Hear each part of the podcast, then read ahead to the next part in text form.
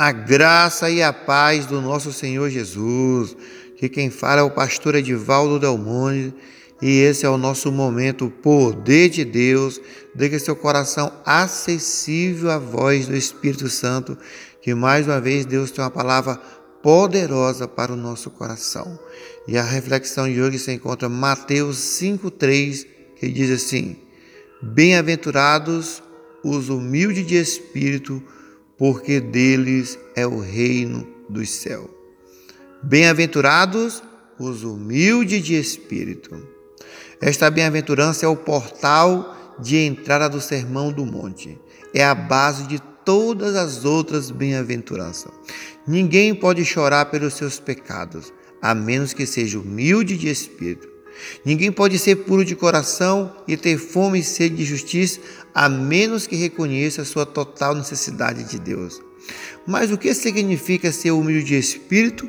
A palavra grega traduzida por humilde significa pobre, indigente, mendigo, desprovido do básico. Trata-se daqueles indivíduos completamente pobres que carecem totalmente do socorro. Jesus está dizendo que feliz é aquele que se achega a Deus com as mãos vazias, nada ostentando, nada reivindicando, nada exigindo. Feliz é aquele que sabe que nada tem e nada é, e por isso depende total, exclusivamente da graça de Deus. Jesus não veio chamar os que se julgam justos. Os que se julgam são, não precisam de médico. Apenas aquele que se reconhece pecadores encontram o Salvador. Somente os sedentos encontram água. Somente os que estão desesperados por causa de seus pecados encontram o alívio do perdão.